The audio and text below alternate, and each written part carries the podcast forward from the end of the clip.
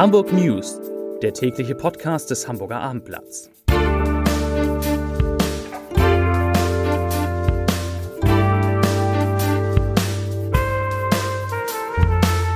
Hallo und herzlich willkommen. Mein Name ist Stefan Steinlein. Heute geht es in unserer kleinen Nachrichtensendung um ein großes Risiko, das Immobilienkäufer in Hamburg eingehen, die Haus oder Wohnung komplett über ihre Bank finanzieren. Es geht um die Impfung gegen Corona und gegen Grippe, die jetzt gestartet sind. Es geht um die Komplettsperrung der Autobahn A7, ein Gespräch mit dem Planer der Hafen City und das Länderspiel der Fußballnationalmannschaft morgen im Volkspark. Aber wie immer geht es zu Beginn der Sendung um die meistgelesenen Artikel des Tages auf abendblatt.de. Auf Platz 3 CDU fordert Ende der Maskenpflicht in Hamburgs Schulen. Auf 2 Sporttaucher stoßen vor Fehmarn auf mysteriöse Skulptur. Und auf 1, also der meistgelesene Artikel heute, LKW fährt bei Tötensen auf Stauende. Frau tot. Und damit kommen wir zu den Nachrichten des Tages. Die Hamburger gehen immer größere finanzielle Risiken ein, um sich ihren Traum von den eigenen vier Wänden zu erfüllen. Die Immobilien werden voll finanziert durch die Bank. Die Eltern müssen Sicherheiten stellen. Es werden KfW-Darlehen aufgenommen. Inzwischen gibt es einen gefährlichen Mix an Finanzkonstruktionen, um die immer höheren Immobilienpreise noch wuppen zu können. Das ergab eine Umfrage des Hamburger Abendblatts bei regionalen und überregionalen Banken. Angesichts der weiter steigenden Kaufpreise müssen die Hamburger immer höhere Kredite aufnehmen. Im zweiten Quartal dieses Jahres waren es im Schnitt fast 450.000 Euro, wie aus Daten des Baugeldvermittlers Dr. Klein hervorgeht. Innerhalb von drei Jahren ist die Kreditsumme um 46 Prozent gestiegen. Wer jetzt noch eine Immobilie kauft, geht ein Hochrisikoinvestment ein. Das sagte Andreas Beck, Geschäftsführer der Vermögensverwaltung Index Kapital. Hamburger Ärzte haben jetzt auch begonnen, gegen Grippe zu impfen.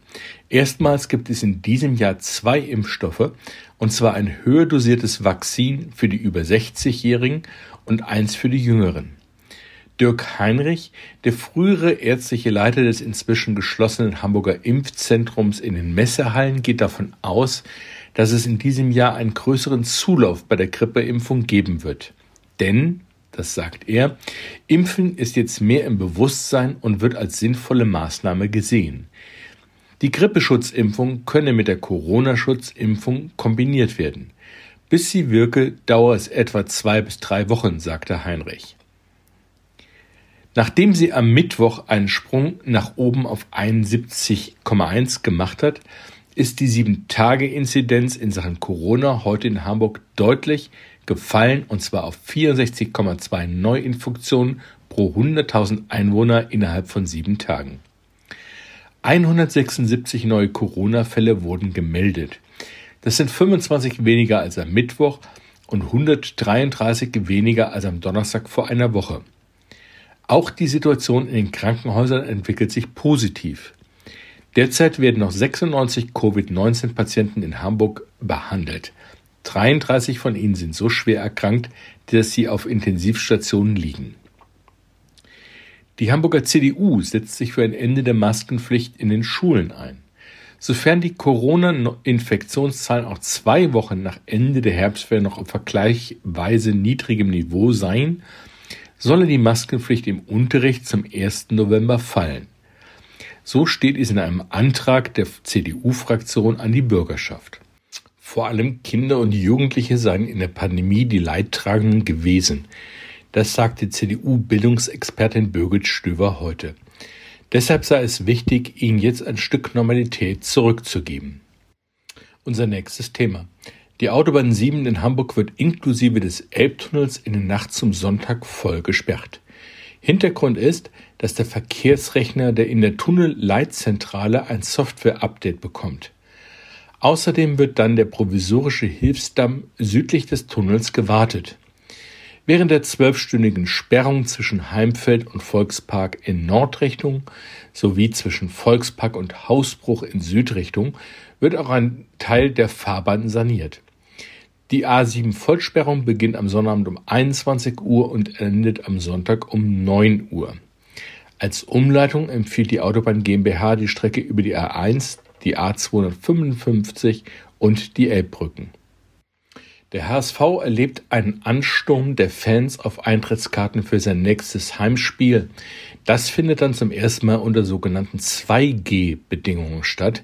Das heißt, es werden nur noch Zuschauer zugelassen, die geimpft sind oder genesen. Wer nur getestet ist, bleibt außen vor.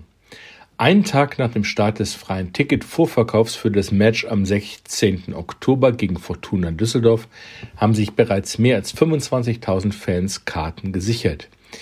Dazu schreibt der HSV heute, es sei ein klares Zeichen dafür, dass sich die Fans auf die stückweise Rückkehr zur Stadionnormalität freuten.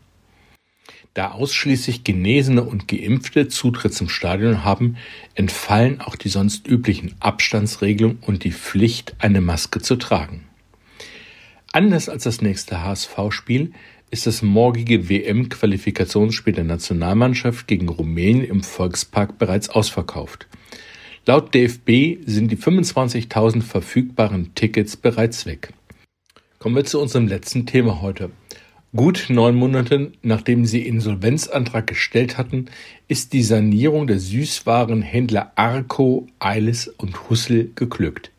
Das Amtsgericht Norderstedt hob die Insolvenzverfahren für die Unternehmen auf. Rund 300 Filialen mit 1300 Beschäftigten seien damit gerettet. Das teilte die deutsche Konfessoriegruppe mit Sitz in Wahlstedt im Kreis Segeberg heute mit.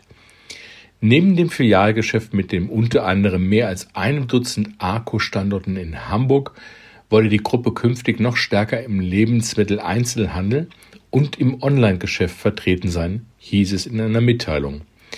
Bislang betreiben die Unternehmen über die eigenen Geschäfte hinaus rund 4000 Verkaufsstellen in Supermärkten und in Bäckereien. Damit sind wir am Ende der Nachrichtensendung angelangt. Ich wünsche Ihnen einen schönen Abend und bedanke mich für Ihre Aufmerksamkeit. Tschüss.